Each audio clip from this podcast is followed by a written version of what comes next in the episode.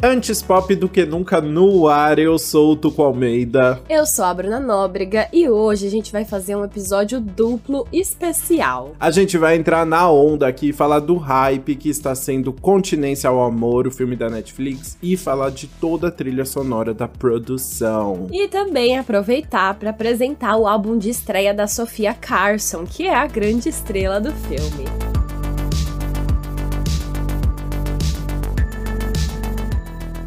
Pois bem, vamos começar falando desse filme, né? Continência ao Amor, o Purple Hearts, chegou à Netflix no dia 29 de julho e está desde então no top 3 do Brasil e em vários outros países do mundo. É uma febre. Sério, é surreal que esse filme atingiu de audiência do dia pra noite e com pouquíssima divulgação. Foi muito no boca a boca das pessoas falando e aí entrar no top 10 e aí todo mundo querer assistir.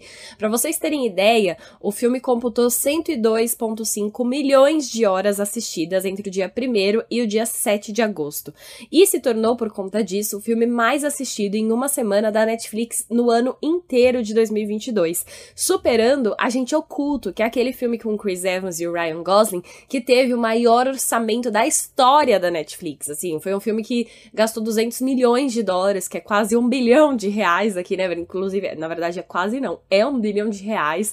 O filme gastou tudo isso e não chegou aos aos pés das horas assistidas por continência ao amor, assim. É bizarro. Gente, que surto, né? 102 milhões de horas. A gente tá falando de, tipo, milhares de anos sendo assistidos, sabe? É muito louco, né? Bom, se você tá vivendo numa bolha e não sabe sobre o que se trata, o filme conta a história, acompanha aí a Cassie, uma filha de imigrantes que tem diabetes tipo 1 e é toda endividada com contas de hospitais e remédios. E aí ela conhece o Luke, que é um soldado do exército de cabeça bem fechada ali, bem Mauricinho, que tá sendo perseguido pelo ex-traficante de drogas dele. Pois é, porque ele tá devendo dinheiro aí nessa história. E aí os dois acabam descobrindo que um casamento entre um militar e uma pessoa normal rende um salário extra pro soldado e seguro de saúde pra esposa. Então, assim, é perfeito. Ele consegue o dinheiro para pagar o ex-traficante, ela consegue seguro, seguro de saúde pra não ter que ficar cheia de dívidas para se manter viva, assim, né? Porque é bizarro o sistema de saúde norte-americano. Uhum. Mas mas enfim, por isso eles decidem então se casar por interesse, mas na verdade eles se odeiam. E aí, filha, aquela clássica história de enemies to lovers, que é inimigos até amantes, né? Que eles se apaixonam, que as pessoas amam e começa. E aí, tipo, é a fanfic pronta. É a fanfic pronta, envolvendo exército, amigos péssimos e muita confusão e gritaria, né? Mas coisas clássicas, tipo assim, ah, eu pedi um quarto pra nossa lua de mel com duas camas, aí chega lá e tem uma cama só. É, sim, tipo, muito básico. E o que, assim, a grande lição do filme é, nossa, o exército deve pagar muito bem, porque a dívida dele era de, tipo, 15 mil dólares, né? assim, então... Era bastante, era vale bastante. Vale a pena. E, mas ele é da marinha, na verdade, né? Ele faz ah, questão é. de falar isso, ele é da marinha. Enfim, a marinha Comendo. aparentemente paga bem. Bom, o Luke, ele é vivido pelo Nicholas Galitzin, que ainda tá bem recente aí em Hollywood, mas ele teve na versão de Cinderela com a Camila Cabello do Prime Video, que a gente conversou por aqui, fez um episódio sobre o filme também. Olha, cê... É, é tipo, a gente só comenta a trilha sonora por aqui se tiver o Nicolas Galitzini no elenco? Eu então... acho que sim, eu acho que sim. O, e sabe o que é engraçado? Esse filme poderia muito ser protagonizado pela Camila Cabello também, né? Eu Podia fiquei pensando muito. nisso o filme todo, assim. Então, a gente tem um padrão. E a Cassie, a protagonista, é interpretada pela Sofia Carson, que ficou conhecida por interpretar a Eve, a filha da rainha amada Branca de Neve em Descendentes do Disney Channel. Exato. A Sofia Carson também tem uma parceria de longa data com a Netflix já, porque ela fez Feel the Beach, que é um filme também é, romancezinho fofo, que lançou na Netflix recentemente. E ela também dublou My Little Pony, aquela animação que lançou recentemente na Netflix. E aí depois que eu lembrei, nossa, mas a Sofia já tem uma relação aí com a Netflix, né? Mas enfim, a Sofia não só atua nesse filme, ela também é produtora executiva, então ela ajudou a fazer essa ponte pro filme Purple Hearts e parar na Netflix, na verdade. Foi ela que levou o filme, não foi uma coisa que a Netflix chamou ela, foi ela que levou o filme até a Netflix. E ela também compôs e cantou toda a trilha sonora que tem quatro músicas originais e dois covers. E assim, a Sofia é muito talentosa. Ela já trabalha como atriz desde criança. E também como cantora, né? Porque na Disney é aquela coisa que a gente sempre fala: se você tá na Disney, você canta e atua. E aí, de fato, ela começou a atuar na Disney e ela começou a lançar também vários singles. Então, desde 2016, ela já tava lançando várias músicas, mas ela não tinha um álbum. E, coincidentemente ou não, ela lançou o álbum de estreia dela justamente neste ano, em março. Sim, no dia 25 de março, ela lançou o álbum auto-intitulado. Pro We News, a Sofia explicou: Eu sonhava com qual ia ser o título do meu primeiro álbum desde que eu consigo me lembrar. Aí, quando chegou a hora de decidir, na verdade foi algo bem simples, porque minha arte e minha música são um reflexo do meu coração. É quem eu sou. Então, só fazia sentido para mim que meu primeiro álbum se chamasse Sofia Carson. Pois é, e aí na mesma entrevista ela explicou que o conceito do álbum é a história de uma garota que começa um amor lindo, mas acaba acaba destruída em pedaços. Mas no fundo é a história de uma garota que sobrevive. Sim, e é engraçado, na verdade, ela ser a grande compositora da trilha sonora de Continência ao Amor, porque das 10 faixas do álbum dela mesmo, quatro não foram escritas por ela. E assim, mesmo que as que foram escritas por ela, tem tipo umas cinco pessoas juntas em cada e pessoas diferentes em cada faixa. Então é uma grande, uma grande miscelânea As produções mesmo, assim, tem só dois produtores que aparecem em duas músicas cada. De resto, as outras seis músicas têm um produtor diferente em cada uma. É uma grande bagunça de produtores e compositores e pessoas envolvidas, assim. Eu fico pensando que o álbum foi lançado esse ano, então grande parte do álbum foi feito na pandemia, né? Eu queria, queria saber, a Sofia foi a, o caos da OMS, né? Juntando todo mundo ali, né? Mas enfim, eu acho que a gente consegue sim destacar alguns nomes aí no meio de tanta gente. Sim, o primeiro é a dupla Andrés Torres e El Dandy, que trabalha muito com o Luiz Fonsi, mas que também produziu Me Gusta, da Anitta, nossa reina internacional. Tá sempre envolvida com produtores famosos. Sempre. Eles aparecem como produtores e compositores de duas músicas da Sofia. E outro produtor que aparece em duas músicas é o Oak, que trabalha muito com a Demi Lovato, a gente comentou aqui no episódio dela, com a Alessia Cara, eu acho que a gente também falou no episódio da Alessia Cara, uhum. e também já fez músicas com a Nicki Minaj e a Rihanna. E por fim, um compositor que aparece três vezes é o Justin Tranter, que trabalha muito com a Selena Gomez, já falamos dele aqui também, e que foi o grande parceiro da Sofia na composição da trilha sonora de Continência ao Amor, né? Ele foi contratado ali pela produção justamente para ajudar a Sofia em todo o projeto. Né? Uhum, né? Exato, eu acho que ela aproveitou que já estava compondo com ele pro filme e já fez a composição pro álbum também, porque eu sinto que os projetos foram muito próximos, né? Porque uhum. a Sofia lançou o álbum depois de terminar as gravações do filme, pouco tempo depois. Então eu acho que enquanto ela fazia uma trilha, tava fazendo um pouco do álbum também, foi um processo muito junto. Mas uhum. enfim, depois de tudo isso, então, bora conversar faixa a faixa sobre o álbum de estreia da Sofia Carson e a trilha sonora do filme.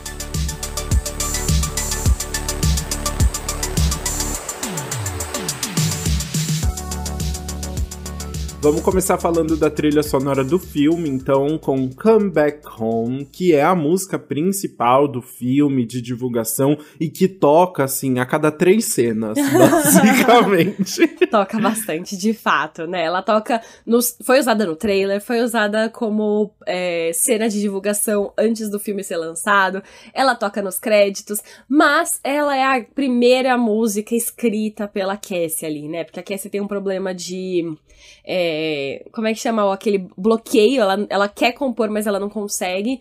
E aí, quando o Luke vai pra guerra de fato, ela fala que tá compondo e ela escreve justamente essa música e toca aí para ele. Exato, e aí ela toca de verdade pela primeira vez a música numa chamada de vídeo pro Luke, depois de um momento ali que o pelotão tá bem abalado, porque teve um ataque, tá todo mundo mal. E aí ela começa a tocar e é uma música meio triste, né? E eu não é. sabia se as pessoas estavam ficando mais tristes ou se elas estavam ficando felizes, demorou muito para entender. Mas aí no final ali a gente entende. Ah, esse, esse episódio tem spoilers, importante avisar, né? É verdade. São, são leves, vai. Mas é que esse filme também não é tão, leves. assim, surpreendente. Você vai... É o clássico, o clichê. Então, Sim, acho que não vai não, atrapalhar não, a experiência. Não estraga, não estraga É, exato, exato. Mas é, eu acho que as pessoas que estão ouvindo se sentem meio que confortadas, como se estivessem ouvindo uma mensagem dos parentes que amam e não sei uhum, o quê, né? Exato. Porque a letra fala muito sobre,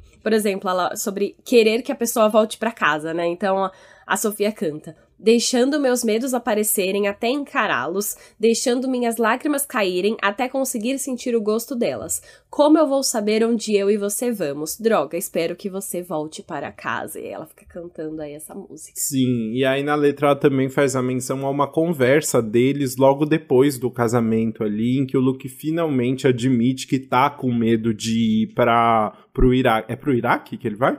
É, pra guerra do Iraque. Eu né? acho que é pro Iraque, é, é, Porque, né, ele fica ali fingindo que é um grande machão, um homem tóxico. E aí, quando ele, ele finalmente, quando eles estão ali no, no hotel, ele, ele fala, né, que tá com medo.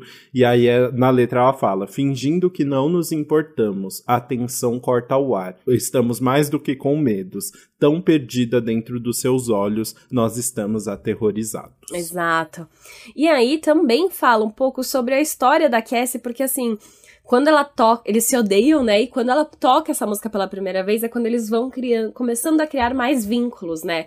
E eles criam vínculos quando eles estão distantes um do outro, porque eles se casam e duas semanas depois o Luke já vai pra guerra. Ou nem duas semanas, acho que é no dia seguinte, né? É no dia seguinte. É no dia seguinte. Então eles não têm esse tempo, né? Mas eles têm que fingir que eles estão juntos. Então eles têm que fazer as ligações de vídeo para mostrar. E aí eles vão se aproximando. E aí na letra da música também fala um pouco sobre ela estar tá se apaixonando sem imaginar que isso fosse acontecer. Então ela fala: eu não sei o que está acontecendo comigo. Você consegue ouvir o meu pulso, né? A batida do meu coração. Está cada vez mais difícil falar. Isso não é para mim. Sim. E essa é a música que acaba catapultando aí a, a carreira da Cassie junto com a banda dela, o The Loyal, né? E eu hum. acho que é uma música que, bom, realmente, assim, seria muito facilmente poderia acontecer isso com uma banda Estados real. Unidos, né? Porque é uma, né, uma música que tá falando ali sobre soldados e tal, o tipo de coisa que a americana americano realmente piraria, né? Nossa, total, total, eu concordo muito. E a música realmente, né? Ela toca no festival depois, porque a banda grava e aí eles são chamados para tocar. E aí realmente catapulta, né? E aí isso leva a gente para nossa segunda faixa, que é I Hate the Way, que é uma música que a Cassie escreve também durante o filme, e aí é o momento em que o, as pessoas de gravadoras, assim, estão de olho nela, e aí perguntam, ah, você tem outra música para mostrar? E aí ela mostra essa música pro cara lá, o empresário, o cara da gravadora, agora não lembro direito. Sim, é, eu acho que é o cara da gravadora. E aí a Hathaway fala sobre essa relação ali que é mutuamente tóxica ali entre os dois, né, e que tem um impacto muito grande é, entre eles, né, assim, os dois estão sentindo algo muito forte, que não entendem muito bem se é o que é esse sentimento, se é amor de verdade, e nesse primeiro momento parece eles só estão com ódio, ela só tá com ódio de estar tá sentindo tudo aquilo, né? Exato. Ela fala: "Quando você olha para mim, eu tenho que virar a cara. Se eu demorar demais, eu nunca vou parar de olhar. Eu não estava rezando para algo me salvar. Vamos desentrelaçar os dedos e voltar para nada, porque ela tá assim, meu Deus, não era para isso acontecer. É melhor então voltar para nada, fingir que nada aconteceu." Mas, né, não dá para evitar. Sim, é a música que. É, são músicas que tem muito a ver realmente com a perspectiva da Cassie ali, né? Não vai muito além do que a personagem tá falando, expressando o tempo todo durante o filme, né? Ela tá muito incomodada com a ideia de perder o controle ali, né? E, e realmente se apaixonar por esse cara. E, inclusive, ela usa outro trechinho ali do filme, outro, na verdade, eu acho que provavelmente um trecho do filme faz menção a essa música, né? Porque a, na letra ela começa falando: Eu odeio o modo como você fala meu nome, que é é uma frase que a Cassie fala pro Luke quando ele vai morar com ela, né? Sim, exato. No momento que eles estão discutindo ali que ele mora com ela e ela libera uma gaveta para ele colocar todas as coisas dele, aí ele reclama, nossa, eu odeio amassados, né? Wrinkles, ele fala. Uhum. Que é tipo, não, que, não, não cabe tudo numa gaveta. Aí ela fala, eu odeio o modo como você diz meu nome. Eu nem entendi por como ele fala o nome da é diferente. Ele fala. Ah, sei lá, ele só fala Cassie, mas eu não sei também. sei lá. Ai, irritado. É só uma brinks. mas enfim, aí a música ela vai continuando falando várias coisas que ela odeia, que ele faz ela sentir, até que ela chega em Eu odeio que meu coração não é mais meu. Agora ele é seu. Oh. oh. É engraçado que na música ela já entendeu tudo. No filme, ela tá completamente perdida. Né? é muito engraçado. Eu acho que as músicas no filme falam mais do que os personagens. É tipo a música guia muito, assim, o que é para sentir em cada momento. É mais explícito. Porque, né? é, exato. Mas isso é legal, eu gosto. Eu acho que tem um lance também que é. Sabe aquela história que a gente comenta às vezes? Que uh, os artistas pegam, tipo, uma situação às vezes meio X, que nem foi tão relevante assim na vida, e transformam numa letra muito dramática, assim, né? É o que eu tenho a impressão. Então, tipo assim, ela nem tinha certeza se ela gostava dele tanto assim, mas ela já escreveu a música de amor, sabe?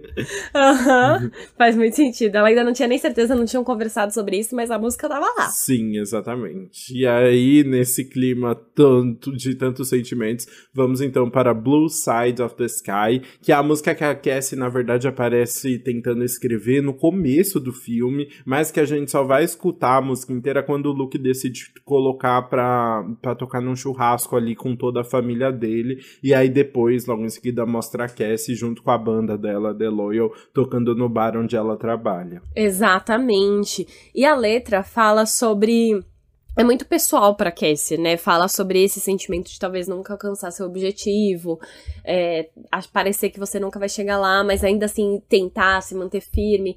E representa tanto a jornada da Cassie que a Sofia Carson é, ajudou na escolha de quais tatuagens a personagem teria no filme, porque é uma personagem, enfim, meio rebelde e tem uh, as tatuagens e tudo mais, e a Sofia Carson não tem nada, né? Então ela foi escolhendo o que colocar. Hum. E aí ela pensou em colocar justamente essa frase da música que é do refrão, que se repete, que é Parece que eu nunca vou tocar no lado azul do céu.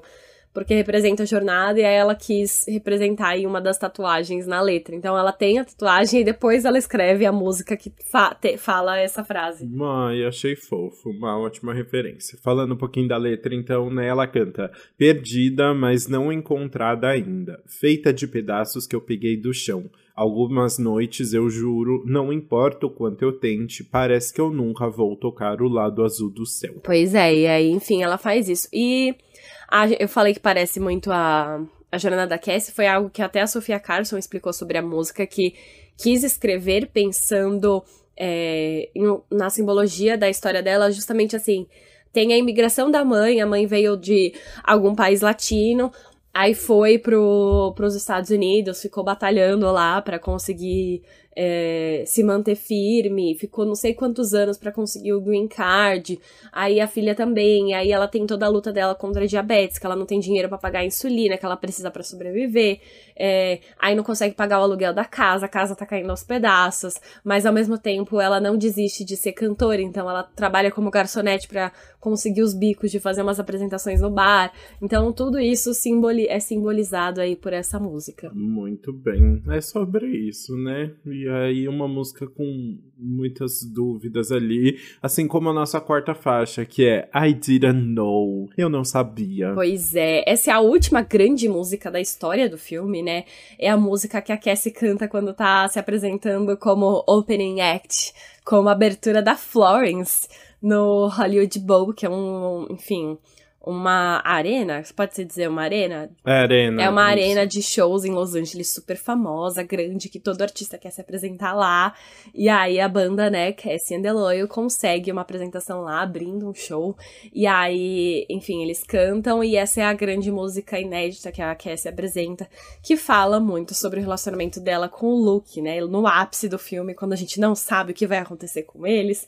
E aí ela canta essa música que. E aí ela, cantando a música que ela mesma compôs, ela entende o que ela tá sentindo, né? É muito engraçado. Exato, porque a letra serve meio que como uma retrospectiva ali do filme, né? Sobre o bom, o ruim, o meio, como ela canta, falando sobre esse, esse relacionamento dos dois. E aí é o momento, então, que ela vira a chavinha e entende sobre o que, que ela quer com esse boy, né? Exatamente. Então ela fala: Eu estava bem antes de você entrar por aquela porta e agora eu sou mais do que eu imaginava. Eu tinha certeza que sabia exatamente quem você era, mas você era mais do que eu imaginava. Sim, e aí ela mostra ali, finalmente se entrega, né? Nos seus braços eu me sinto sã e salva. Você vira meu mundo de cabeça para baixo, mas todo o inferno pelo qual a gente passou tinha um propósito. Juntos nós somos caos e é perfeito. Ai, muito fofo, né? Fofo, eu gosto dessa música, eu gosto da simbologia, eu gosto dela saindo correndo já cheia de fãs depois da apresentação. Meu. Indo atrás dele. É, sim, tipo, tem muito. É uma cena bem longa, né? Toda a apresentação da música e depois ela passa por um estacionamento gigante, pega carrinho de golfe, vai até o outro lado e não sei o que lá. e aí eu fiquei muito curioso. Eu falei, gente, será que eles realmente usaram Hollywood Bowl, como é que funciona, né? Fui stalkear para descobrir como tinha feito. Eles realmente fecharam Hollywood Bowl pra gravação. A Sofia Carson chegou a postar, você viu isso? Eu não sabia dessa informação. Ah. Ela postou no Instagram, tipo, chamando os fãs, falando, galera, vamos gravar uma ceninha, precisamos de uma galera. E aí rolou ali uma... Que legal! Uma ação para os fãs participarem, porque mostra muito a plateia, né? E eu falei, ou eles realmente usaram um dia que ia ter show pra gravar, ou eles chamaram, tipo, não sei quantos mil figurantes, porque o Hollywood é. Bowl é gigantesco, né? Uhum. Uh, e, ou, sei lá, foi alguma montagem muito bem feita, porque fica mostrando muito ela e o público, assim, né? Dá pra ver muito bem o público, não faria sentido.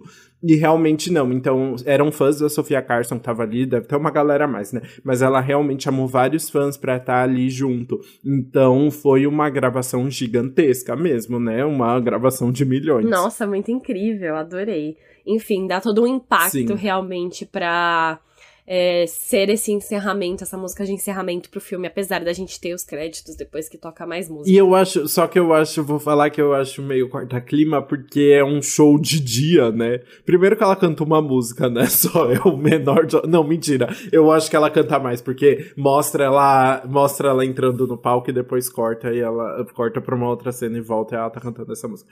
Mas o. É um show de dia eu acho meio corta-clima. Tudo bem, tá um céu lindo, Los Angeles né? Aquele céu laranja absurdo. Mas o. Acho meio corta-clima. Mas é bonito. tudo bem, tudo bem. E para encerrar, eu acho que a gente pode falar dos dois covers ao mesmo tempo aqui, porque eles são cantados pela banda, que é Loyal, praticamente nas mesmas circunstâncias e também eles foram trazidos com as mesmas intenções. Então eu acho que a gente consegue resumir aqui como Feel It Still e Sweet Caroline se encaixam no filme ao mesmo tempo. Exato, as duas músicas são apresentadas no bar em que a Cassie trabalha no começo do filme e antes da Cassie começar a compor as músicas originais, né? É elas as duas músicas ganham uma pegada mais de rockzinha, com um arranjo bem diferente das versões originais ali, né? Se adaptando bem à banda e mostrando a Cassie de um jeito mais rebelde, assim, que é completamente diferente das músicas que ela mesma compõe. É, isso né? é muito engraçado, né? É muito real. As músicas que ela mesma compõe são uma pegada, as músicas que ela canta cover é muito diferente. E é muito engraçado também que Feel It Still Sweet Caroline ganham uma vibe muito específica pra banda, assim, né, dessa versão rockzinha, mas são músicas bem diferentes entre si, né? Feel It Still é a música do Portugal The Man de 2017 e Sweet Caroline é do Neil Diamond de, de 1969. Então, são muito longes no tempo, são de artistas diferentes, mas ao mesmo tempo elas ganham essa vibe parecida para dar o tom aí do filme. Sim, né? E ao mesmo tempo eu acho que fica tão fora, assim, né? Fica tão hum, afetada toda a performance, né? A Sofia Carson meio tipo muito tentando ser roqueirona, assim, e, e, e, incorporando no palco, assim, eu acho que fica um nível a mais que você não entra, assim, nessa, nessa, nesse nível de energia que ela tá tentando passar ali naquele bar, sabe? Eu acho que fica meio exagerado no final das hum, contas. Justo. Eu gosto da, da versão, nas, na, das versões na voz dela, assim, eu, tipo, gostei de ter uma diferençazinha das músicas originais, Mas, de fato, se você pensar que ela queria trazer uma vibe para essas músicas que não é a vibe das músicas originais dela, você fica tipo, um, não sei muito bem, né? O que esperar daqui. Sim, mas é interessante como foi o processo de escolha das músicas, né? A Sofia contou numa entrevista pro The Rap que nesse, enquanto eles estavam escolhendo o, quais seriam as músicas que eles fariam, o, o cover, o que ela ficou tentando pensar ali, o que ela levou em consideração é justamente o fato de que seriam músicas que seriam apresentadas em um bar de uma cidade militar, né? Então ela ela pensou muito assim, como essa personagem, como a Cassie pensaria quais músicas eu posso tocar que vai agradar esse público ali, que eu consigo dar essa pegada de rock e, e, e conseguiria eh, ser legal pra galera que frequentaria esse lugar, né? Porque eu descobri que realmente existe tudo ali, né? O Sunside é um lugar real. A base militar também existe. Ele parece que eles gravaram em uma área que é uma reserva militar mesmo, assim, né? Então era tudo muito palpável ali para eles pensarem nisso, né? Sim, total. E agora você trazendo essa info, né? Tipo, da Cassie pensando, ela escolhia músicas que ela sentia que o público ia gostar. E aí, quando ela tá compondo, ela tá compondo pra ela, não pensando no que o público vai gostar ou não. E aí, por isso tem essa diferença. Aí agora eu, eu passo pano. Mas, é, não, é porque eu acho a mais, sabe, assim, eu acho que pensa em, em músico de bar, assim, sabe? O cara tenta normalmente fazer coisas mais genéricas, na verdade. Quando você quer dar uma agradada ali, você quer ser só a trilha sonora de um bar, você tenta umas coisas mais genéricas. E ela não, ela ah, tá mas muito... ela não quer só ser a trilha sonora de bar, né? Ela quer se destacar, o sonho dela é ser cantora e tudo mais. Então, e aí ela vai pra um lado muito errado, assim, que é, tipo, muito afetada. Ela é muito, tipo, punkzona, uhum. sabe? Muito. Parece a, a Jenny de Gospel Girl se apresentando. Assim. É muito a mais. E você fica, amiga, calma, sabe? tá tudo bem. E aí ela ainda, tipo, ela claramente na segunda música ainda. Ai, uma, uma cena que me irritou ela tá passando é. mal, muito, muito mal, assim. E ela só sai e ninguém vai atrás dela, sabe?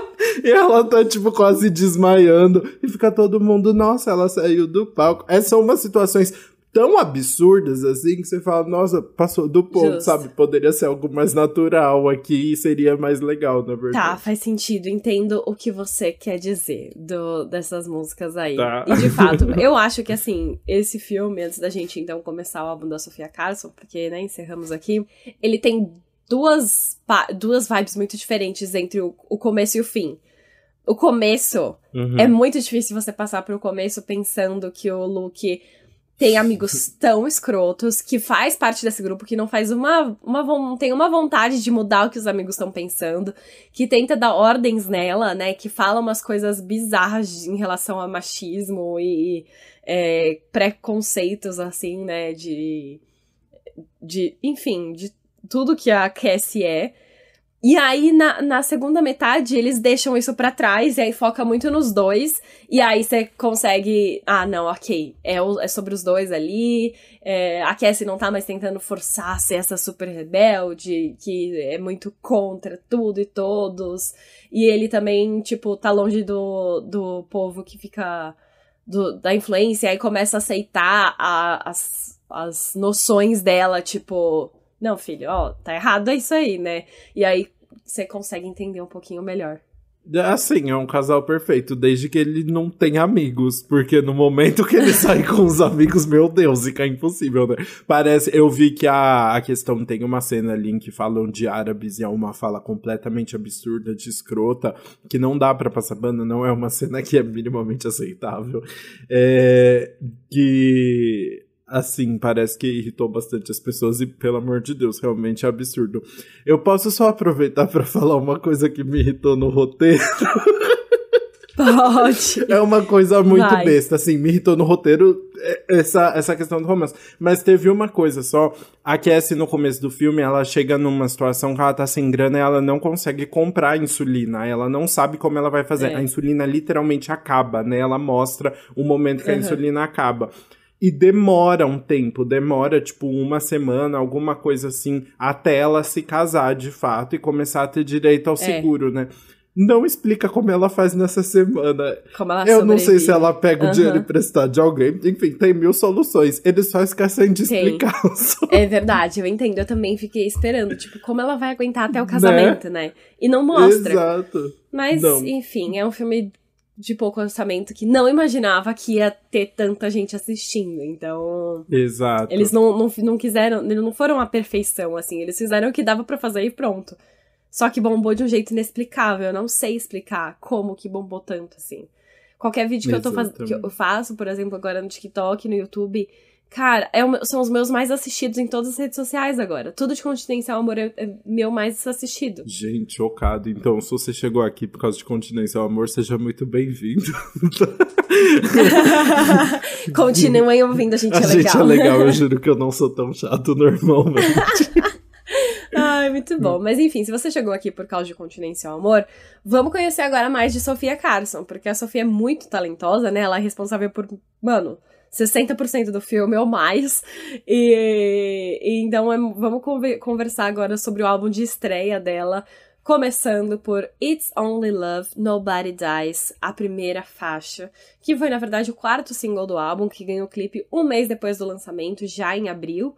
Mas, enfim, que abre essa história de amor que a Sofia quer contar. Exatamente. E ela abre essa história de uma forma bem sincerona, já assim, né? Assim como fica bem claro no título, ela tá falando sobre se entregar para a pessoa amada sem ficar com medo, porque no final do dia ela sabe que é apenas amor, ninguém vai morrer por isso, né? Assim, é uma, é uma história de amor apenas. Pois né? é, ela fala: Eu quero dormir no lado passageiro do seu carro. E se a gente der uma chance essa noite, a gente vai saber melhor quem a gente é e quem a gente não é. E ela vai falando: Tipo, eu quero fazer isso, eu quero fazer isso. Se der errado, tudo bem, ninguém vai morrer por isso, entendeu? Ai, sim.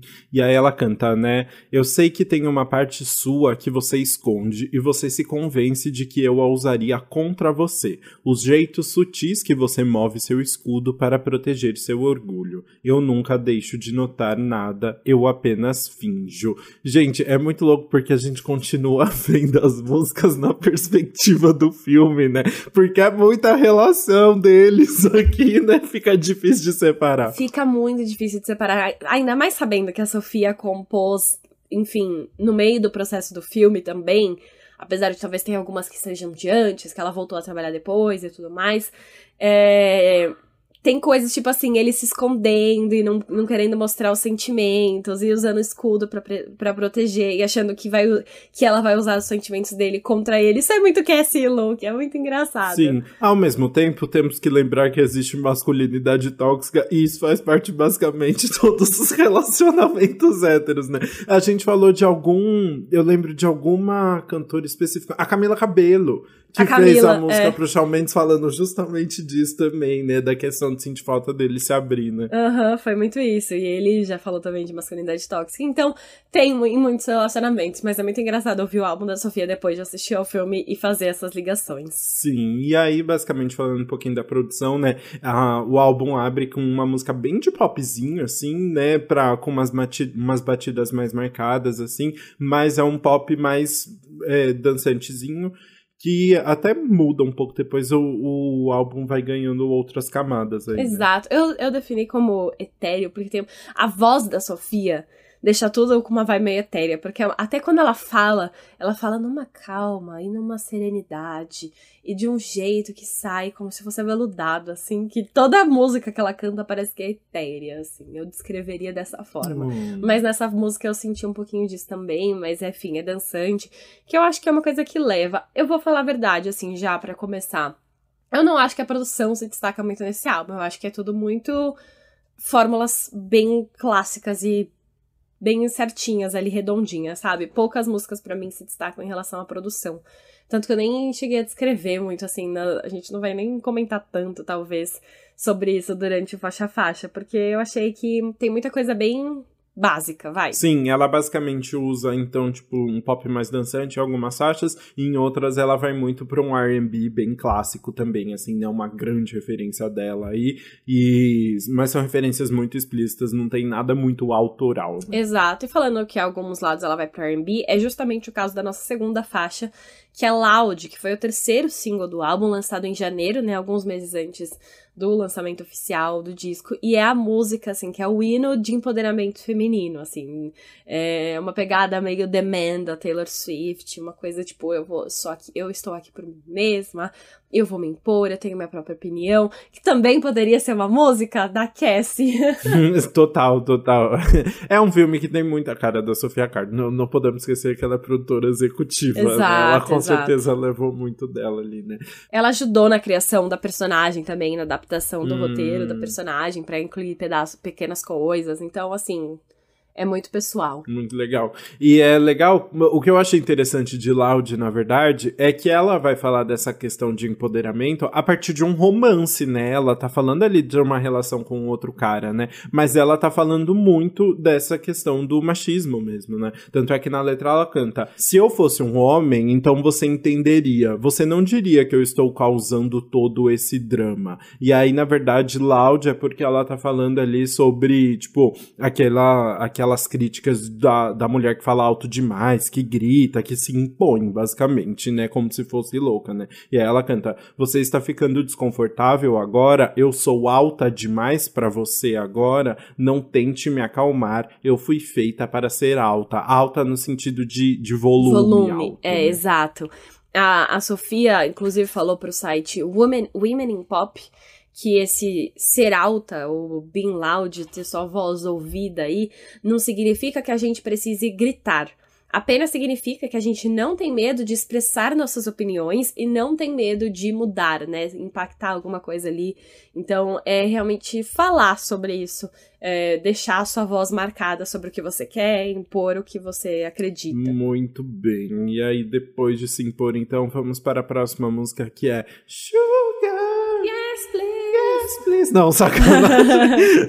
é que é, a, a, faixa também se chama Sugar. Né? Exato. Né? E aí, antes da gente explicar mais sobre o que é essa faixa, comenta o que você achou. Gente, eu achei até que tinha relação com o filme, porque a gente falou, né? A, no filme a personagem tem diabetes tipo 1 e basicamente essa é a grande questão ali do roteiro, né? Da, da vida dela no momento.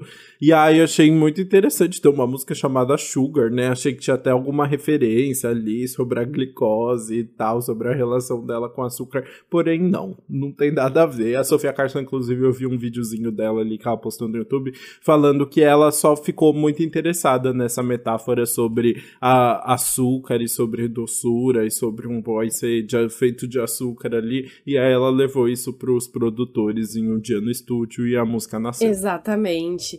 E, enfim, é uma música que usa muito esse açúcar como uma metáfora, né? Porque é tipo, ele tem um gosto tão bom, ela quer mais dele, só que se você consome muito açúcar, é, isso tem consequências ruins. Então ela traz como sendo uma coisa muito boa que ela queria mais, mas sabe que pode ter consequências ruins aí no meio. Então a letra vai. Eu soube desde a primeira noite e não fui a mesma desde então. Porque quando a gente se beija é como bebida de cereja nos meus lábios. E ela fica usando várias metáforas de doce aí no meio. Exato, né? Aí depois ela ainda fala: Porque toda vez que você vai embora, eu sinto falta do seu rosto. Porque eu te amo. Eu sou nuvens de algodão doce com você por dias, mas não é ruim ter desejo. Bacana. É isso. Aí ela fica falando várias vezes de sugar, sugar high, não sei o que. É isso. Não, não, não vai a mais. Não vai a mais, exatamente. Bora então para a próxima faixa que é Timeless, uma música que fala sobre uh, os dois, o casalzinho ali, perder a noção do tempo quando eles estão juntos. Um pop bem animado, assim, né? Umas batidinhas aceleradas. Eu gosto muito que fica brincando bastante com essa questão de perder o tempo. Então fica uns, umas, uh, umas respirações, assim, no meio, dando uma sensação de ansiedade ansiedade. Ela brinca com a velocidade também das batidas, assim, né? Ele consegue brincar bastante com isso. Sim, eu gosto também das batidas de, de Timeless, né? É uma música que fala sobre os dois é, perderem a noção do tempo quando estão juntos. E aí ela fala: Não sei que dia é hoje e tudo bem, você me manteve em um sonho. Aí fica falando que eles são. Eles não têm tempo, né? Eles estão fora do tempo. Eu, você, a gente é timeless e não sei o quê. Exato, ela canta. Eu estava sozinha, minha batida de coração me segurava toda noite. Você apareceu e me mostrou como desligar a solidão. Ninguém me conhece como você, eu estou perdendo tempo. Eu acho que essa é uma música que a produção se destaca mais que a letra, assim. A música fica muito mais gostosinha por conta da, da produção que, a, que ela ganha, né? Uhum, exatamente. A letra nem é tão especial assim, né? Mas é tão. É um popzinho tão animado que vai tendo as batidinhas ali por cima e tem essas brincadeiras que fica divertido de ouvir. Exato, enfim, é isso. E aí, então, continuando a nossa historinha, né? Da tá juntas, feliz. Agora a gente vai pra quinta faixa, que é Stay, quando começam os problemas dessa relação, né? A Sofia canta que afasta as pessoas e o boyzinho foi embora. Exato, ela canta: Você me segurou como a única coisa que nunca iria perder. Eu te segurei à distância e foi cruel.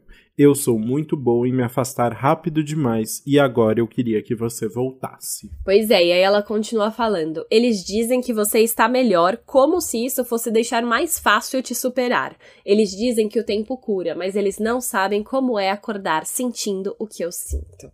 Então ela fica lá lamentando que perdeu, né? E agora não tá mais junto, tá sofrendo, e que as pessoas tentam consolar, mas nenhum consolo é suficiente para ela. Sim. É uma música bonitinha, mas que passa completamente batido ali, né? Eu não prestei muita atenção dela depois de Timeless, eu tive que voltar, assim, pra dar uma relembrada. é, eu acho que sim, porque tá entre Timeless e também tem outra música que se destaca um pouco, que é a sexta, que é uma música inteira em espanhol que é Como, Quando e Donde, a primeira inteira em espanhol da Sofia Carson. Sim, os pais da Sofia Carson são colombianos e ela fala espanhol fluente, mas, e aí finalmente veio aí o, o mundo em espanhol, né? Aí a música fala sobre querer reencontrar e ter a pessoa novamente ali, mas não conseguir, porque a fase já passou, é algo que já acabou e ela não consegue voltar atrás, né? Exato. Essa música é, uma, é mais uma balada, né? Também puxa mais mais pro R&B e parece que o espanhol deixa mais impactante tudo, né?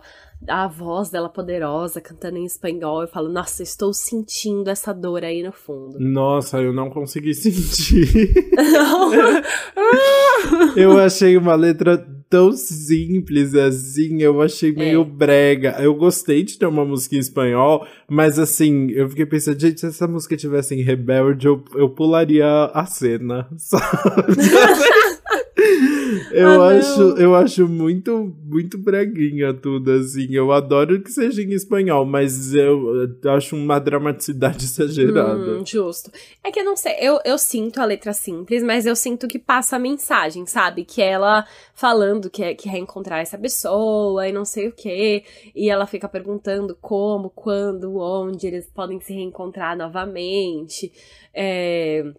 Eu sinto que não é uma letra muito pessoal para Sofia, não tem elementos muito pessoais, tanto que ela fala Ó, o seguinte: o que eu preciso fazer para voltar a te ver casualmente? Sentada nessa esquina desse mesmo bar, quis voltar.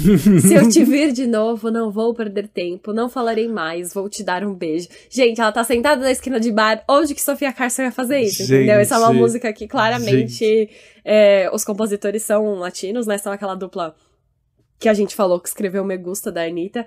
Então, assim. É uma pessoa que tem muito. É uma dupla que tem muitas influências latinas aí. É esquina de bar, filho, do, da. Não sei de qual país exatamente, mas não é dos Estados Unidos. Não é a realidade da Sofia Carson.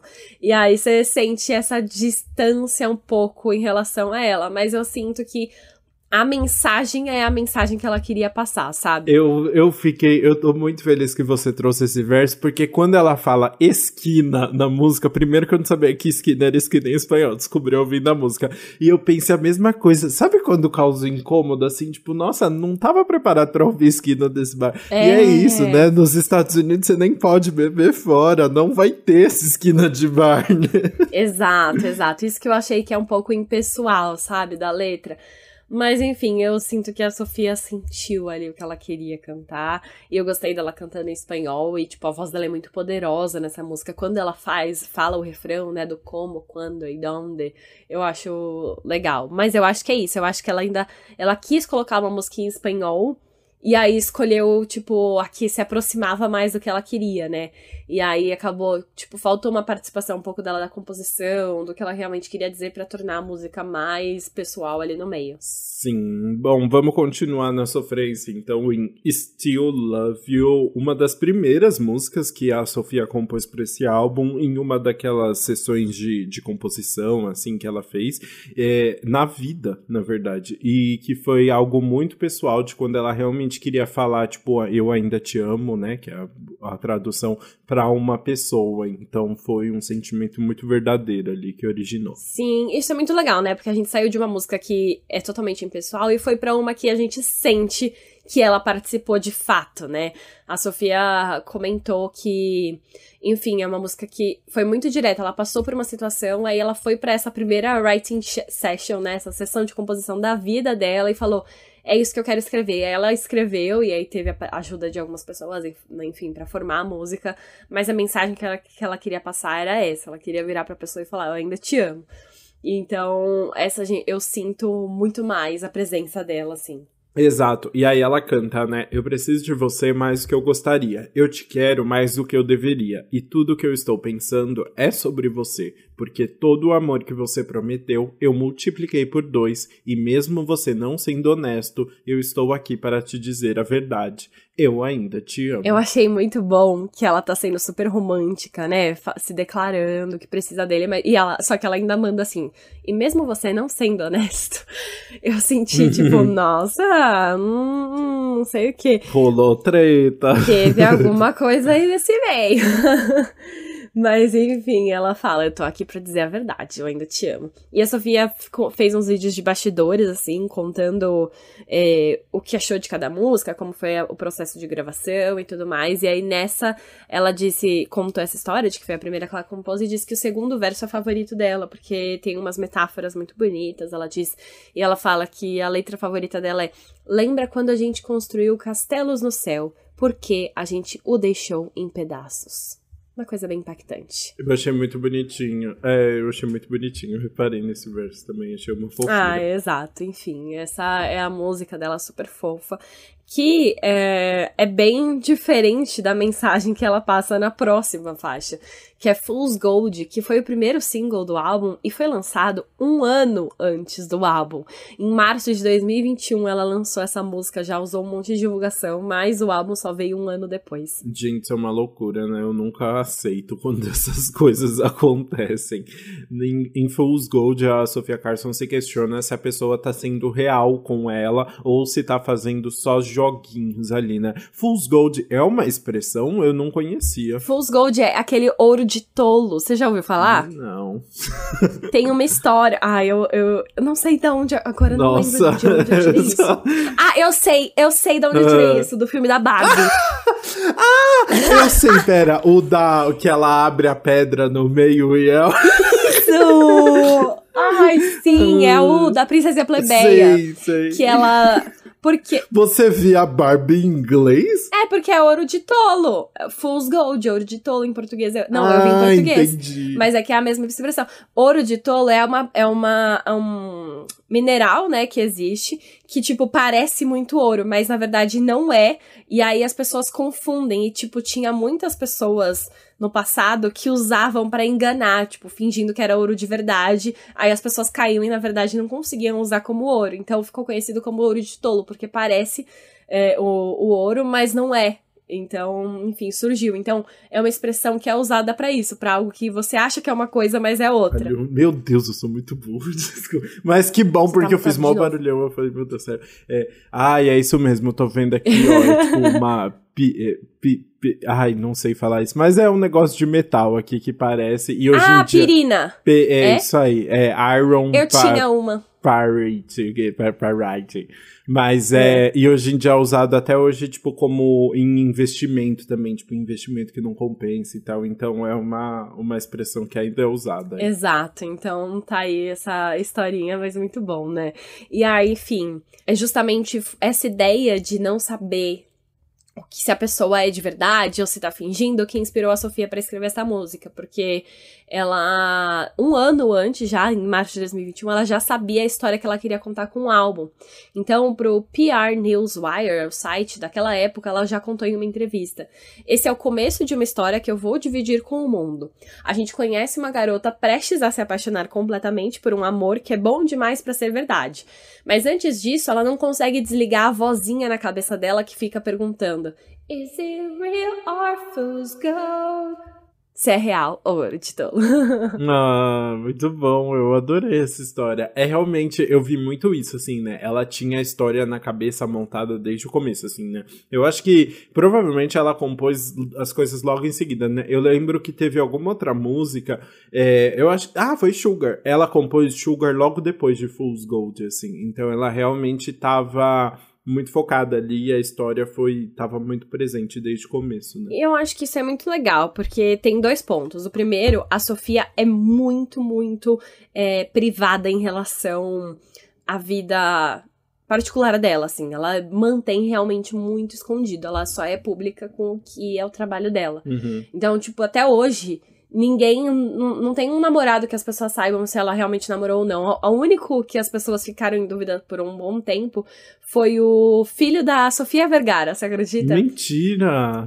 Chocado. entre 2016 e 2018, é, eles postaram coisas juntos, assim, algumas bem específicas, bem em momentos diferentes.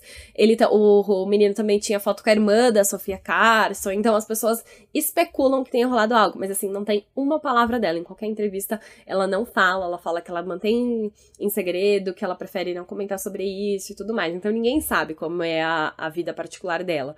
Então, para um álbum que ela, que ela não quer se abrir, ela tem. É muito legal que ela então vai contar essa história fictícia. Mesmo que seja muito pessoal para ela, como ela disse que é Still Love You, por exemplo, ela conta num ponto de vista como se fosse uma historinha fictícia para as pessoas não invadirem a, a privacidade dela a mais do que ela quer divulgar.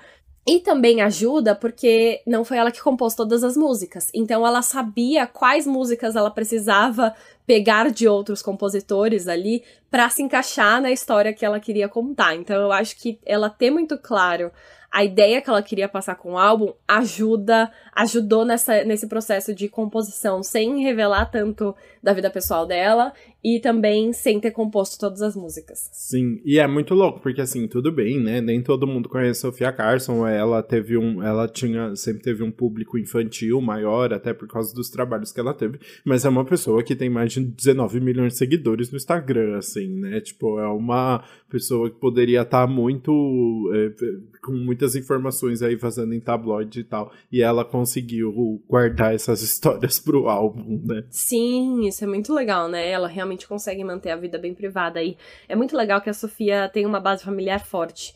Tipo, é, a irmã dela tá com ela do, em todo lugar, assim, sabe? É, hum. Inclusive, a Selena Gomes postou recentemente uma galeria de fotos com a irmã da Sofia Carson, tipo, falando que tinha achado super Chocado. amiga. E aí elas estão super próximas agora, a Sofia Carson e a Selena, e a irmã tá junto então, e tudo mais. Tipo, naquela, na viagem da Selena Gomes pra Itália, agora a Sofia Carson tava junto com a irmã. Hum. ah, ah, é verdade, é, eu vi essa foto. Sim, verdade. então, enfim, então ela tá sempre com a família, eu acho que isso ajuda também a manter ela mais é, grounded, é, mais. Como é que Com chama? Pé no chão. Pé no chão. Ai, muito bom, muito bom. Ai, eu sou muito gringa. Ai, sorry, tudo bem. O... Enfim, voltando um pouquinho aqui pra, pra letra de Fool's Gold, né? Ela canta se decida ou você não consegue fazer isso por mim. Eu não vou deixar você entrar até você se decidir. Eu tenho que te conhecer antes de deixar você me conhecer. Então ela tá ali tomando cuidadinho dela, né? Exato, e assim, eu gosto muito que ela realmente tá tomando cuidado, tá? Porque ela fala: "Meu ego gosta de você, mas minha intuição me puxa para trás". E assim, esperta, porque se sua intuição diz uma coisa, é porque tem coisa aí. Exato, que é o que a gente vai ver na faixa seguinte, que é He Loves Me But, ou tipo, Ele Me Ama Porém, que foi o segundo single do álbum de junho de 2021, que ela vai cantar justamente sobre essa situação de alguém que fica ali iludindo ela, falando que ama ela e tal, mas que fica dando várias desculpas do porquê a relação não vai dar certo, que fica arrumando, arranjando problema ali, né? Pois é, ele fica. Na verdade, é meio que um término, tipo, é o cara falando, eu ainda te amo, mas eu sinto que é, agora eu não tô pronto, que vai dar errado. E aí ela fica muito brava. Ele, ela faz, diz na música, né? Ele diz que é o melhor para mim. Mas eu não nem me lembro dele ter perguntado o que é o melhor para mim. muito bom. Exato. E aí, enfim, ela continua toda essa história de tipo, cara, ele fica dizendo ele me ama, mas não sei o que. Ah, pelo amor de Deus, que é isso? E ela até manda, né, em um determinado verso.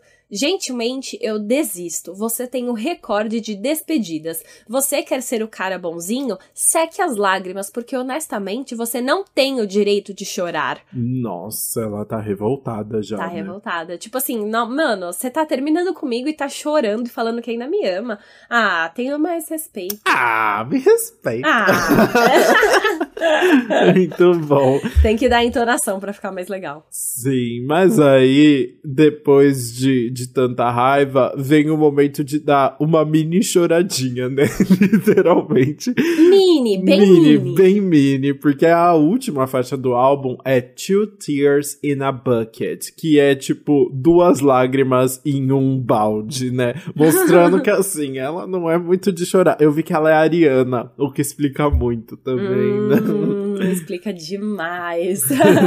Mas enfim, essa é a real a música para fechar o álbum, porque quando a Sofia Carson contou qual seria o conceito do álbum, ela falou que era a história de uma menina que se apaixonava por um, um amor lindo e que depois tinha o coração magoado completamente, né? Só que também era uma história de superação. Então aqui vem o momento em que ela passou por tudo isso, terminou o namoro, tá sofrendo, mas ela sabe que ela vai superar. Então ela fala: Havia vida antes de você, e confia em mim, querido, vai ter vida de novo.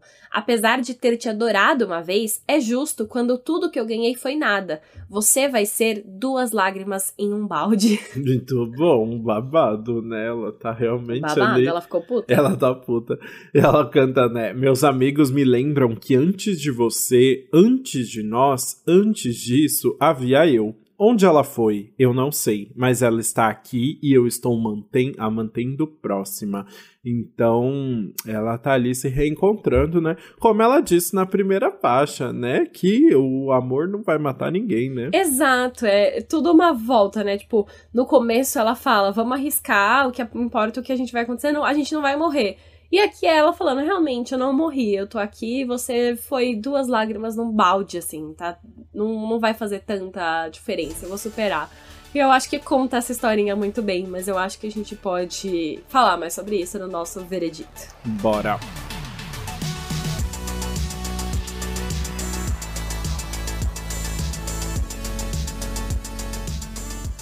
Bom, dessa vez a gente tem duas coisas diferentes para diferentes para analisar, né? A trilha sonora e o álbum da Sofia. Então vamos resumir aqui uma música de cada um que a gente vai pular? Bora, vai. É, eu vou começar. Nossa, do, do álbum. É, a, é, é muito roubado se eu falar da, de cover? Ah, eu ia falar de cover também. Ah, tá, então bora. É, eu falei, né, eu não gosto muito de nenhum dos dois, but... but... but. Tô igual você. Ai, seu gringo. Meu Deus, filhos de Luciana Gimenez. é, mas Feel It Still, pra mim, não deu, gente. Eu achei muito chato, assim, na versão dela. É uma música que eu gosto, mas eu achei exagerado, não gosto dos vocais dela, assim, apesar de achar a voz dela bonito. Ela é uma música meio acelerada, assim, né? E acho que não deu certo, me causa ansiedade ouvir essa versão. Justíssimo, eu entendo o que você quer dizer. Eu acho que eu colocaria a mesma música também, porque eu gosto muito de como todas as músicas originais acrescentam ao filme. Eu acho que, enfim, todas estão muito encaixadinhas ali. Então os covers são os que mais passam despercebidos, assim. Não faz muito sentido. E Sweet Caroline eu gosto mais do que Feel It Still. Então, assim, Feel It Still passou, já era. Vamos pra próxima. é, e só pra, é, é, é interessante porque Felix Hill toca bem no começo da música, do filme, É. né? Então, ele tem uma importância ali de mostrar quem é essa artista, o que é essa banda e tal, você entende o que é. E aí, nossa, me deu preguiça, assim. Mas vamos agora falar então do álbum de Sofia Carson, chamado Sofia Carson. Qual música você vai pular? Sugar, pra mim foi fácil, assim, a hora que eu ouvi, eu falei, nossa, essa música eu não aguento mais. eu acho ela que, eu acho que é uma música que não diz nada, eu acho que é uma música muito repetitiva, entendeu? Então, pra mim, eu falei, ah, o que eu ouvi já foi suficiente. Tá, justo. Eu vou, obviamente, vou pular como, quando e donde. É muito triste porque eu Poxa. queria muito apoiar aí a artista latina, sabe? Só que pra mim não deu. Eu acho uma música muito exagerada. Eu não, não consigo comprar esse drama todo, assim. Então não rolou mesmo. Sinto muito. Justo, tudo bem, a gente supera. Mas vamos agora falar de coisa boa, né? As nossas músicas favoritas da trilha sonora e do álbum. Conta aí qual foi a sua da trilha. Ah, eu vou falar, eu gosto muito de Blue Side of the Sky, porque eu acho que isso é um pouco do tema de relacionamento, e é uma música de esperança, assim, acho uma música vulnerável e, e que traz uma mensagem bonitinha, assim, é, acho, acho divertido, Hum. sabe? Num, acho que tem as outras músicas, para mim, acho que ficam muito em questões muito óbvias, assim, que tá acontecendo ali no filme, e essa traz uma metáfora diferente, assim, sai um pouquinho disso, sabe? Então eu acho gostoso. Justo, entendi. Pra mim, é...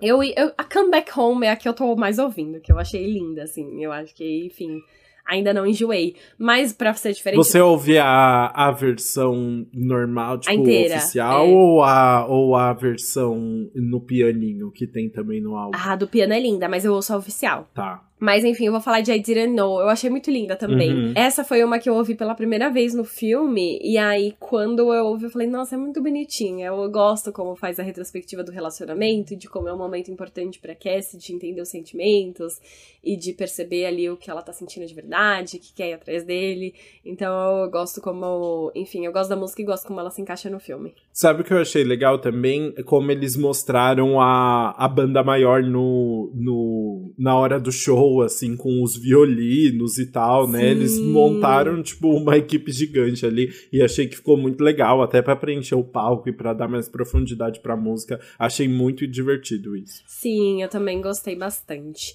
Bom, mas do álbum, é... Fala primeiro, eu tô pensando ainda. Ah, eu gostei muito de. Eu gostei muito de várias músicas, assim. Eu acho que tem várias gostosinhas. Mas Fool's Gold eu acho que é a minha favorita no momento, assim. Acho que tem uma pegadinha do RB, mas também é mais acelerada, é dançante. Tem, tem uma sacadinha interessante na letra, assim. Acho que sai um pouquinho de todo o drama e tem mais profundidade, então eu curti bastante. Justo, gosto também. A minha, eu acho que vai ser. Ai, não sei.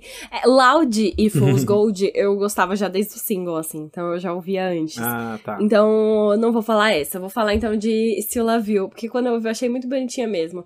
E sabendo que é história pessoal, sabendo que a Sofia participou da, confus... da confusão, não, da composição. Da confusão. também da confusão. Enfim, né? sabendo que ela participou, eu acho que foi uma fofinha que eu, eu vou ouvir bastante. Muito bem. Bom, vamos falar aqui comentários gerais agora, né? Você quer começar falando um pouquinho sobre a, a composição? Acho que a composição da, da trilha sonora é mais rápida de falar, né? Porque for- parece que foi feita super rápido, você viu? Parece que eles fizeram as músicas em tipo uma, uma semana. semana, né? Loucura, assim. Então foi super enxuto, assim, até porque são poucas músicas também, e porque é muito mais fácil, assim, né? Você sabe onde a música vai entrar, você tem todo o contexto ali, né? É, é, uma, é uma composição que me pareceu mais fácil, assim. É, acho que não tem como, né, assim, a- acrescentar muito na, no filme, as músicas, né? Faz muita diferença. Acho que parte do sucesso do, do, do filme, com certeza, é por causa das músicas e como elas complementam, assim, a história, trazem momentos de, de respiro interessante, assim.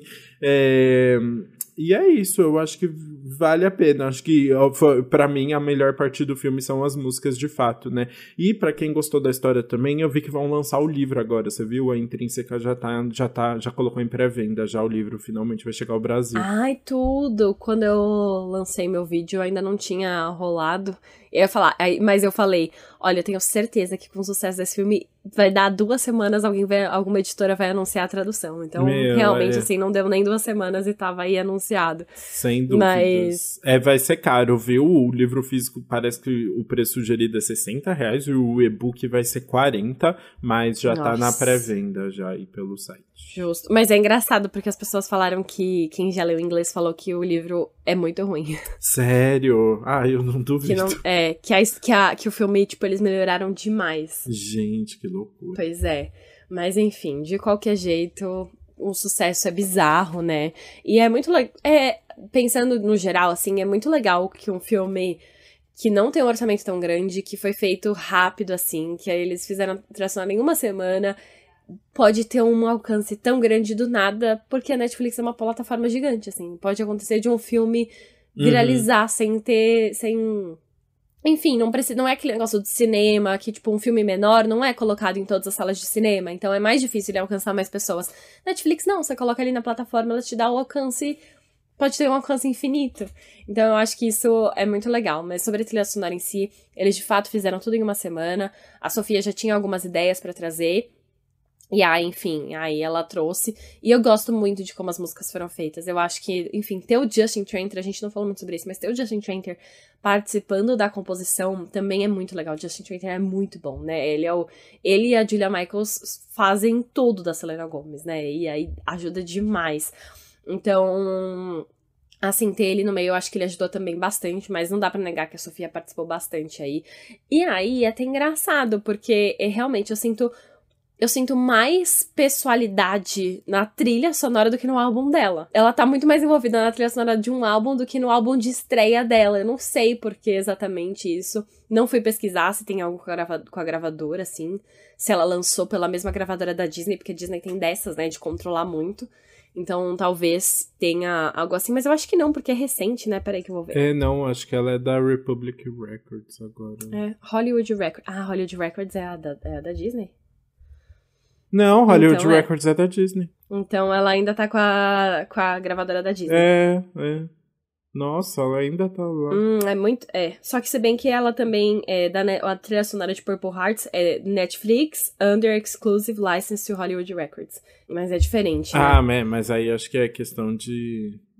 só de lançamento, é porque. Sim, é então, no álbum de estreia, a Disney tem muita. Muito o que dizer ali. A Disney controla demais, cara. A Hollywood Records, mano, poda demais os artistas. Tanto que Olivia Rodrigo fez a decisão certa de não assinar com a Hollywood Records, mesmo sendo uma artista Disney ali, né? Foi o que, mano, impulsionou a carreira dela. Nossa, com certeza. E aí, eu acho que, enfim, não gosto de artistas que têm muito potencial e, e lançam um álbum com Disney. Ainda mais Sofia Carson, que em 2022 ainda tá na Hollywood Records, sabe? Então, enfim, eu acho que, apesar da trilha sonora também ser, né, Hollywood Records, eu acho que tem mais personalidade que o álbum, então eu gosto muito mais. É, eu acho que ela participou muito mais, a- as músicas trazem letras muito mais profundas que contam a história do filme, ajudam, né? Falam coisas que o filme não diz. Então isso é muito legal. E aí, enfim, vou me- emendar já com o álbum. Que eu gosto do, da- daquilo que eu disse. Eu gosto dela ter criado o conceito e ter ido do, do começo ao fim nesse conceito, sabe? Você vê a historinha que ela quis contar ali de é, amores e decepções e de sair mais forte disso tudo. Mas com letras muito simples. Tem poucas músicas aí que realmente trazem coisas pessoais, que você sente o que ela tá querendo dizer. Eu achei genérico. E eu acho que a Sofia Carson consegue fazer muito mais que isso, assim. Então, é um pouco triste. Eu espero que ela tenha a oportunidade de trabalhar mais e lançar um álbum com músicas tipo as que estão na trilha sonora, assim, mostrando que ela realmente consegue entrar muito mais a fundo aí. Mesmo que seja em músicas fictícias, que ela não queira se abrir sobre a vida pessoal. Eu acho que ela consegue ir muito mais além do que ela foi nesse álbum. Mano, ela compõe tão bem e trouxe quatro músicas que não foi ela que compôs, sabe? Isso aí, eu não. Hoje em dia não, não dá. Exato. É, não, e eu, eu senti muito isso, né? Acabou ficando muita coisa genérica ali. Na produção também é a mesma coisa, assim, né? Nada muito muito especial, assim. Ela tem uma voz interessante, eu acho que tem, tem muita chance aí de, de trazer trabalhos mais interessantes, mas é um primeiro trabalho muito okzinho, assim, né? Nada que chama muito atenção. Exato, mas enfim, não dá pra negar o talento de Sofia Carson, ela faz tudo, amo, tava muito ansiosa pra falar disso. Eu não sei se você chegou a vê, a gente tem um trelo que organiza os episódios, né? Em março eu coloquei o lançamento da Sofia Carson. Só que, tipo, iam surgindo vários outros lançamentos grandes no caminho. Aí, e surgia um, aí eu passava pro próximo da semana. Aí eu passava pro próximo. Só que aí chegou num, num momento que eu falei, meu, a gente não tem mais gancho nenhum para falar desse álbum, eu vou ter que tirar. E agora a gente teve um, um gancho para falar. Então eu tô muito feliz que a gente conseguiu trazer aqui. E foi muito legal. E com o filme que tá bombando, enfim, espero que vocês tenham gostado de assistir também, gostado de participar dessa conversa. Mas agora, bora mudar e falar do singles no anti-single do Que Mal Acompanhado. Bora!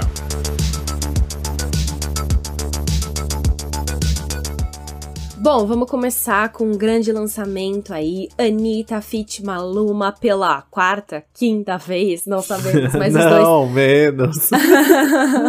Tô brincando, eles têm sim ou não, mas é que eles já participaram de remix, de um. É, eu acho um... que é a, é a três. terceira. Essa é a quarta. Essa é a. Na, é, pode ser quinta, na verdade. É porque assim, é, é a quarta, mas é, é, a quinta se você considerar que sim, sim ou não. não teve a versão em espanhol. Sim ou Viu? não. Então eu tava você certa. Tava eu vi na sua matéria, seu doido. mas enfim, eles estão aí juntos de novo. Lançaram El Que Me Espera, que é um reggaeton que marca, assim, mais um lançamento pra versão estendida do Versions of Me. A Anitta lançou o álbum, né? Mas agora ela tá lançando uma, uma parte estendida realmente, que começou com o clipe de Gata na semana passada, e aí ainda na semana que vem vai ter o lançamento do single e do clipe de Lobby, que é o feat da Anitta com a Missy Elliott. Mas agora temos aí Ele Que Me Espera, que tem um clipe muito lindo, que é Anitta e Maluma sendo atores gravando uma coisa, mas por trás das câmeras eles também têm algo rolando entre eles. Foi gravado em Ibiza, na Espanha, os dois têm uma super química, né? É maravilhosa. E também vai junto com a letra, porque na música que é toda em espanhol, eles cantam sobre viver um romance sem compromisso enquanto planejam a possibilidade de ficar junto no futuro. Então a Anitta canta: Porque quem espera consegue o que quer, assim nós concordamos, tudo pode acontecer. Enfim, aquele reggaeton delícia que a Anitta e Maluma sabem fazer e vai. A gente vai ouvir bastante ainda. Gente, Maluma, gatíssimo, né? Não dá, sério.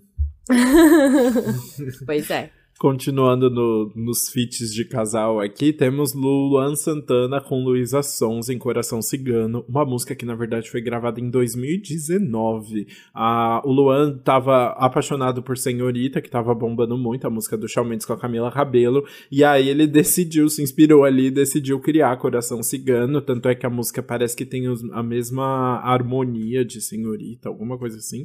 É, e aí ele já pensou direto na Luísa Sons Sonza para esse feat. E finalmente, então, a, a canção foi lançada agora junto com o resto do álbum Luan City, que foi gravado em 2021 em São Paulo, na Vila Tororó, que é uma área de patrimônio histórico da região central, que fica a literalmente um quarteirão da minha casa. Eu acho isso Mano, muito chique. Adorei. E aí ele acabou preferindo lançar a versão, a gravação ao vivo da música, né? Porque foi gravado lá com plateia e tal. Então a gente nem tem uma gravação de estúdio, é só a gravação ao vivo do Luan com a Luísa. E é um álbum que ainda marca os 15 anos da carreira do Luan Santana. Gente, é muito louco, né? 15 anos de carreira já. Uhum. E, enfim, é divertidinho. É uma música bem dramática ali, né? Os dois falando sobre esse, essa pessoa aqui, que, né? É amor de Kenga, né? A versão é hétero de amor de Kenga ali, coração cigano. Exato, enfim, muito finalmente foi lançada, né? Muita espera aí, então que bom que eles lançaram logo. E você sabe que a Luísa fala, e isso eu já vi em vários podcasts, assim, porque ela ia mostrando, ela mostrou pra família, mostrou pros amigos uhum. e tal, e todo mundo ficava, mano, cadê essa música com o Luan Santana? Tem que lançar logo, assim, tava uhum. todo mundo desesperado. Enfim, veio aí finalmente. Mas vamos falar agora dele, Joshua Bassett, que eu não perco uma oportunidade de falar aqui. Ele lançou o single Smoke Slow, que veio aí depois, nesse ano, o segundo single depois de Doppelganger, Banger, que ele tinha lançado no começo do ano. Mais uma música que aquece pra esse álbum de estreia dele, que ele também tá doido pra estrear, mas para lançar, mas a gravadora fica enrolando e aí ele fica tentando bater de frente com a gravadora nas redes sociais, postando as músicas. Ai, tadinho. É, ele tipo posta as músicas, fala pros fãs pedirem pra gravadora lançar, e aí ele quer lançar uma música, a gravadora quer lançar outra, porque a gravadora quer pôr fogo na nas, na, na fofoca ainda, né? Quer se aproveitar disso e tudo mais, mas ele conseguiu. Essa música não tem fofoca. Essa é uma música em que ele fala sobre ter conhecido alguém, ter tido um momento de muita intimidade, assim, de ter conversado, de ter gostado da pessoa, mas era uma pessoa que namorava. Então, tipo, foi um breve momento que ele queria que durasse mais. Então ele fica falando, tipo, fuma devagar para fazer esse momento durar mais. Mas ele fica falando que ele, em todo lugar que ele divulga a música, ele fala: Eu não apoio é, fumar, vou, não, não tô glamorizando. Mentira. Isso aqui é apenas para um propósito de entretenimento, de criar música e não sei o que, é muito engraçado. Mas enfim, divulgou, é, conta essa historinha. Tem uma ponte muito boa, sério. Ai, eu amo uma ponte bem escrita. E essa música realmente tem uma ponte maravilhosa aí, que vai para de um lado para o outro, traz muitas profundidades pra música. E um clipe ganhou fofíssimo, que tem o ator de Love Victor que é a série spin-off de Com Amor Simon, que tá no Star Plus, então, enfim, super fofo. O protagonista? É, o não, Victor o Josh mesmo? é. Não, eu acho que é o boy do Victor. Ou é o... Ah, não, é o próprio Victor. É o Michael Cimino lá, né? Isso, é o Michael Cimino. É o próprio Victor. Mas, enfim, é muito fofo, né? Aí a a fanfiqueira, tipo, as fanfiqueiras já estão querendo que ele fique com o, o boy, não com a menina que ele tava ali conversando.